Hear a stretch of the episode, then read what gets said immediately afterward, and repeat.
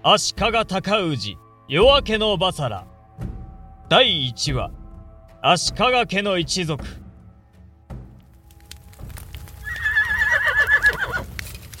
ようやく出陣と決まったようだな。武者震いがするの。このまま山陰道を進むことになるのか。まだわからんぞ。山陽道の平定に向かった総大将は果実の戦であえなく討ち死にを遂げたという話ではないか河内の千早城も未だ落ちずしぶとく持ちこたえておるようだ。2年前の戦とは賊軍の勢いがまるで大違い。静まれ!これより御大将のお言葉があるぞ!足利阿尊源の高氏である。皆の者心して聞くがよい。今から我が軍は老いの坂を越えて京の都へ引き返す。そのまま洛中を横切りまっしぐらに六原丹内へ攻めかかる。おいどういうことだ？六原を攻めるだと？まさか。足利様は幕府を裏切る所そんな話があるものか。都へ引き返すだと。聞き違いだろう。ろたえるでない。この一戦は反逆にあらず。天命だ。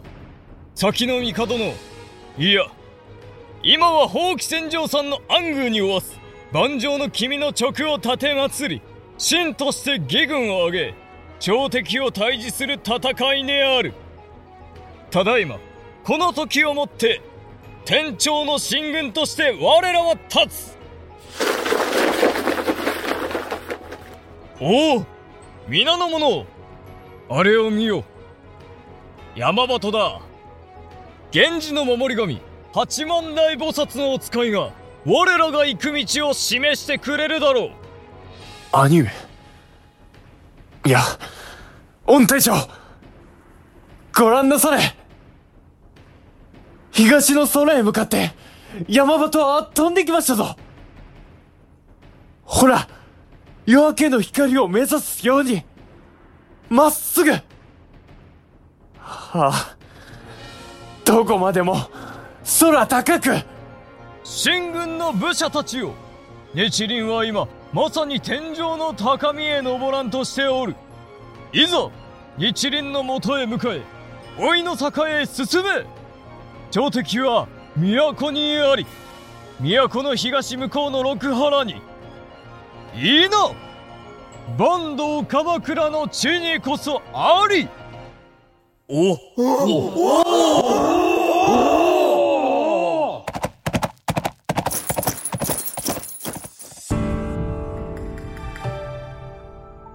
時に黄金天皇の御代承継2年5月7日。それとも後醍醐天皇の御代元寇3年5月7日の出来事であったとお話しする方がよろしいでしょうか。あの夏私の大切な子供たち高氏殿と忠義殿は鎌倉幕府に決別して宮方にお味方することを選びました。高氏殿が何を思ってお位を奪われ都を追われた先の帝の直に従い幕府に反旗を翻したのか。世の中では様々にその理由が取り沙汰されているように伝え聞いております。交換の風説はどこまでが正しくて、どこからが作り事なのか、天下を覆した英雄なのか、謀反人なのか、後の世に我が子高氏殿の行いはどのように語り継がれてその是非を問われるのか、私には考えも及びません。今はただ私が見たことや聞いたこと、知る限りの出来事をお話ししたいと思うのです。それが、あの子を育てた母としての務めでございますから。ところね、一体いつの頃からあの子の物語を始めるのがよろしいのでしょうか。ご当主として、足利のお家を継ぐことになった頃から始めましょうか。15の年で元服をして、高氏を名乗るようになった頃からが良いでしょうか。いいえ。ここはやはり、元服を迎える前の又太郎と呼ばれていた自分から、あの子の生い立ちをお話しすることにいたしましょう。あれは現行3年を遡ること16年前、文法元年の出来事でございました。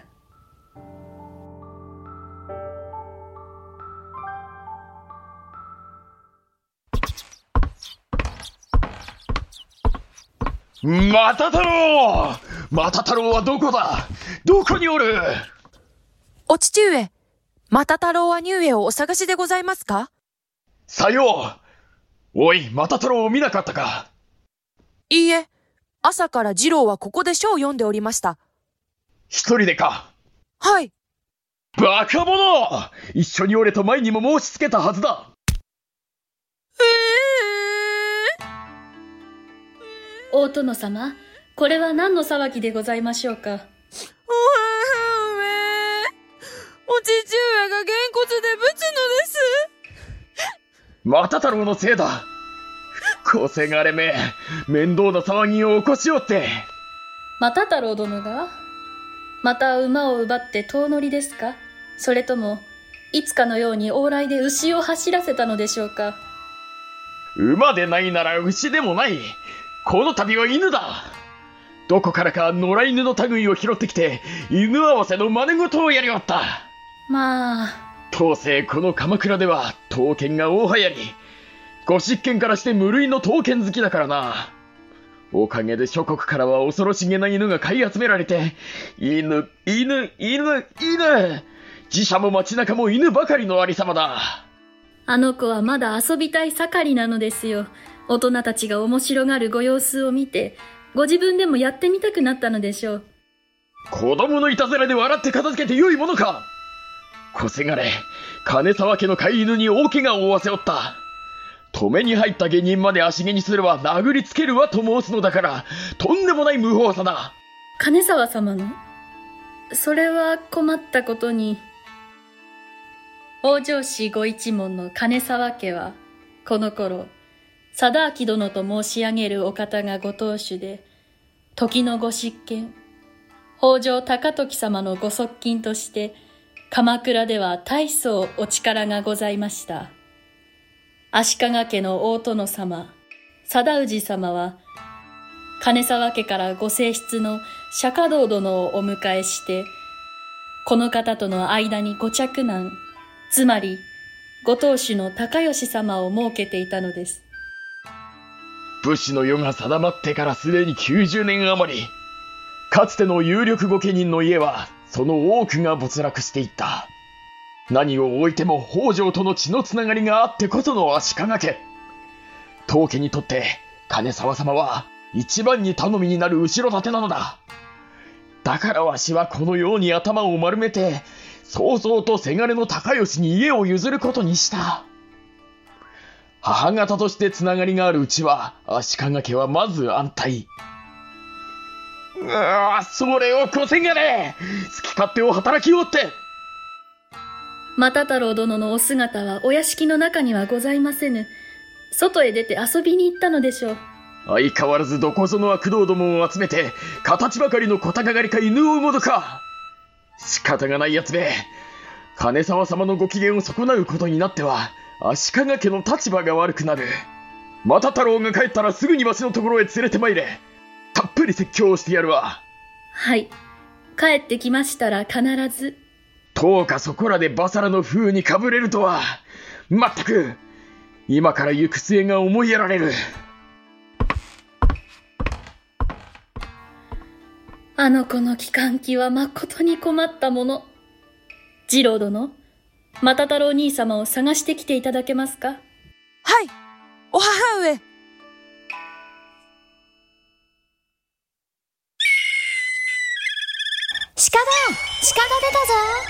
こっちに向かって突っ込んできやがった。わはは、いやおバカ獲物が向こうから出てきたのだぞ。逃げる奴があるか。追い回すのはこちらの側だ。ダメだ。動きが速くて全然当たらねえよ。よく狙っているんだ。手負いの獣はかえって危ない死に物狂いになって暴れるからな。よーしいいぞ。逃げる先はお見通しだ。お前は野良港から逃げてきたんじゃない。追い立てられてきたのさ。やった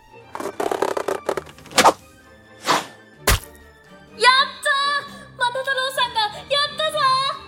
すっげえこんな大物今まで仕留めたことがない私だけの力で仕留めたわけじゃない。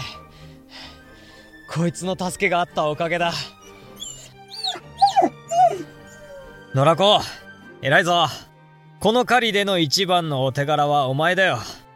他の連中と来たら周りでただ騒ぐばかり。お前は頼りになるやつさ。チェ俺たち犬頃よりも当てにならないのかよ。やっかまないやっかまない次の機会で格好のいいところをみんなに見てもらったらいいだろうあにうえおや？また太郎兄上あの子は確か、ほら、また太郎さんのところの。ああ、弟の次郎だ。だが、どうしてこんなところに？兄上、やっと見つけました。鎌倉中を駆けずり回ってお探ししたのですよ。大げさなやつだな。次郎、探しておったとはどんな要件だ？お父上が兄上をお待ちです。金沢様の犬を兄上が傷つけたとかで、それはカンカンにお怒りのようでした。お父上がカンカンに？そいつは、良くないな。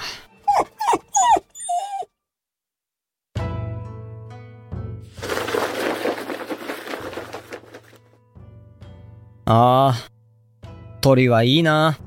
どこへだって、好きなように飛んでいけるのだから。ここでしたかまた太郎殿。母上。夕げの支度が整いました。屋敷の中へお戻りなさい。いらない。次郎殿から司祭は聞いています。今日は皆で巻き狩りに出て、馬を走らせ、見事に鹿を射止めたのですね。大変なお手柄です。さぞかし疲れたのではありませんか？疲れた。でも、今は何も食べたくない。そのように拗ねるものではありません。先ほどまで、大殿様は長いお叱りのようでしたね。はい。足利のお家に迷惑をかけるなと。許しが出るまでは表に出るなとのお言いつけです。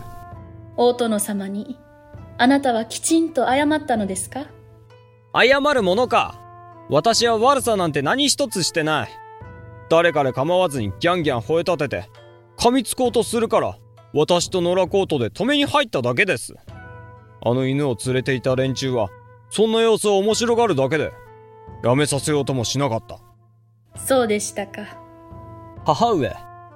父上は私をお嫌いなのでしょうか私は足利のお家にとって、いなければよかった子供なのでしょうかおやめなさい。そのように考えるもので弓は。や馬や立ち使いの稽古を積んで、それを皆に見せてやると、大変に喜び、私を褒めてくれるのです。ところが、父上だけは、そんなことはやめろ。キューバの道は見せ物ではないと申して、私をお叱りになる。どうしてでしょうか？大殿様がお認めにならないのは、武士の子として力や技に不足があるからではございません。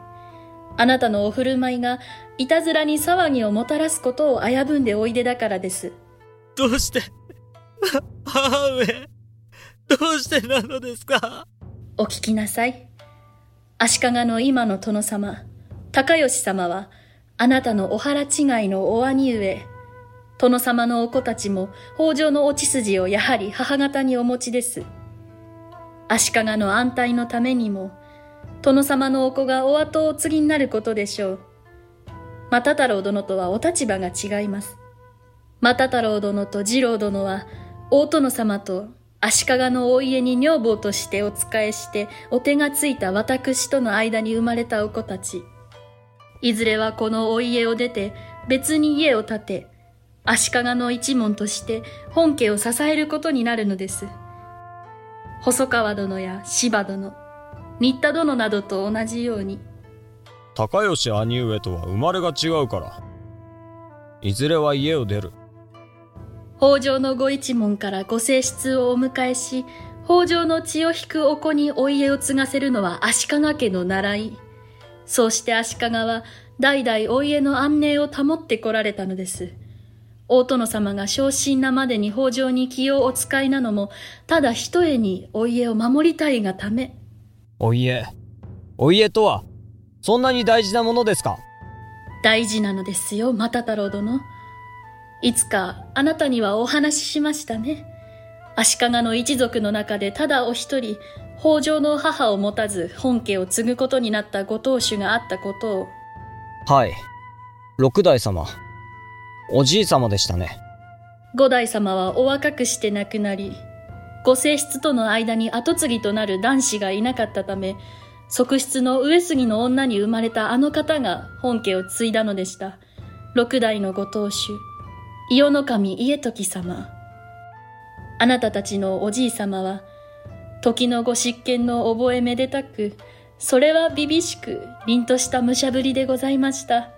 ですが、おじい様のご最後は？さようです。お腹を召されました。おぞましい権力争いに巻き込まれて。頼みとなる後ろ盾を持たないあの方は、足利のお家を守らんがため、自らお命を絶ち、北条のお子である貞氏様、今の大殿様に、お家の存続を託すより他になかったのです。ひどい。あの日、ご生涯の前に上杉の一族を集め、最後のお別れを家時様はお告げになりました。血を吐くようにして残されたお遺言が今でも母にはまざまざと思い出されるのですわしは悔しい悔しいぞ武士として生まれながら戦で功名を立てる望みはついにかなわず。ただ足利の家を保つために我が腹をかっさばいて一生を終えるのが坂東平定の英雄八幡太郎義家公の七代の子孫として誇るに足る死にざまと言えようか。このようなことのためにわしは生まれてきたのか。いやいや。臨終間際の最後の一年によって来世の全額を人は引き当てると聞く。ならば今はただひたぶるに八幡の神のご遺徳を頼み我が命を引き換えにして必ずや三代の孫のうちから武家の棟梁を出してみせよう。天下を取らせてみせよう。家時様のお後を継いだ時大殿様は御年12歳。今のあなたよりもまだ小さなお子だったのですよ。お父様のご最後にどれほどお心をお痛めになったことか。それからの歳月はお家大事の一心でお心をすり減らして大殿様はあのようにかたくなに惨めなばかりですね。御家人なんて生き方は。又太郎殿。お顔といいご気性といいご生前の家時様にあなたはまことによく似ています。母上？日本一の武士になるのです。家時様の三代の孫として誇りにできる誰よりも強くて惜しい男となってください。又太郎殿あなたでしたらそれができます。できませんよ武家の棟梁どころか私や次郎は足利のお家を継ぐことさえ叶わない大人になったら家を出て兄上たちを支えると今から生き方が定まっているのでしょう又太郎殿と次郎殿は足利を父に持ち上杉を母に持って生まれてきたお子。あの方と同じ上杉の子。家時様の末後の願いを受け継ぐのは、あなたたちを置いてはないのですよおじい様のように生きてくれ。と母上はおっしゃるのですか。それではいつか自分で腹を切らなくちゃならない。家時様が願ったように生きてほしい。そのように申し上げているのです。家時様に代わって日本一の武士になって足利の家の習いに縛られることのない誰よりも強い武士になってそれがあなたたちの母の願いなのです。夢のようなお話だ。日本一の武士なんて。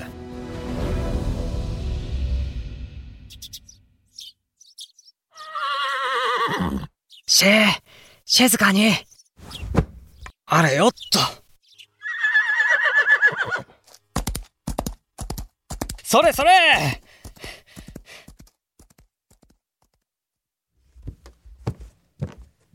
また太郎殿。また太郎殿。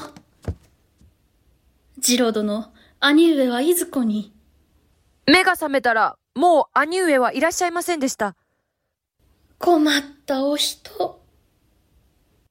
お母上、バサラ、とは何のことでしょうか？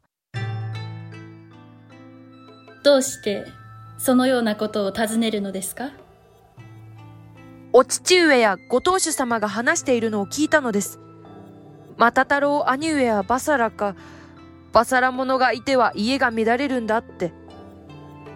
バサラとはこの頃の世間の流行り物徒党を組んで往来を練り歩いたり派手に着飾ったり喧嘩をふっかけたり世の中の道理にむやみに立てつきたがる跳ねっ返りで怖いもの知らずで手のつけられない暴れん坊をバサラと呼ぶのですそれは、悪いことなのでしょうか？立派なこととは言えませんね嫌われ者ですふーん。でしたら、また太郎兄上がバサラというのは、お父上たちの勘違いなのですね。次郎殿はどうしてそのように思うのですか？だって、また太郎兄上をみんなは嫌いじゃないもの。この鎌倉のどこへ行っても、兄上の周りには子供たちが集まってくるんです。みんな兄上のことが大好きなんだ。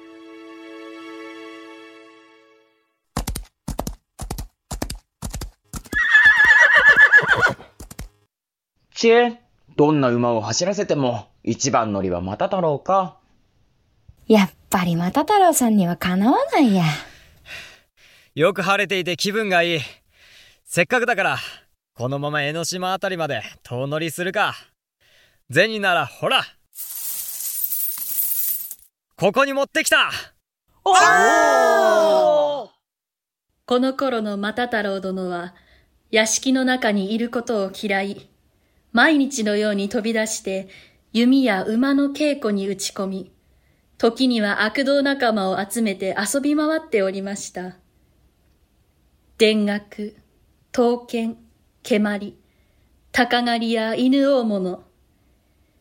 誰に対しても明けっぴろげで気前が良くて、時には命知らずに振る舞ってみせる又太郎殿は、足利家の大人たちからは煙たがられたのとは裏腹に、子供たちの間では大層人気があったようです。このまま何事も起こらずに歳月が流れたなら、やがて、又太郎殿は元服の儀を迎え、本家を出て、今までに着流から外された足利のご一族と同じように、別に一家を立てていたでしょう。さよう。何事も起こらずにいたなら。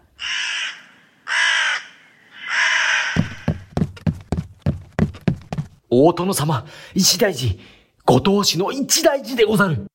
なんと申したせがれが、高吉が見まかった。作、高井忍。演出、岡田康。出演、足利尊氏足利又太郎平塚蓮足利忠義。見よ。足利貞氏、吉川秀樹。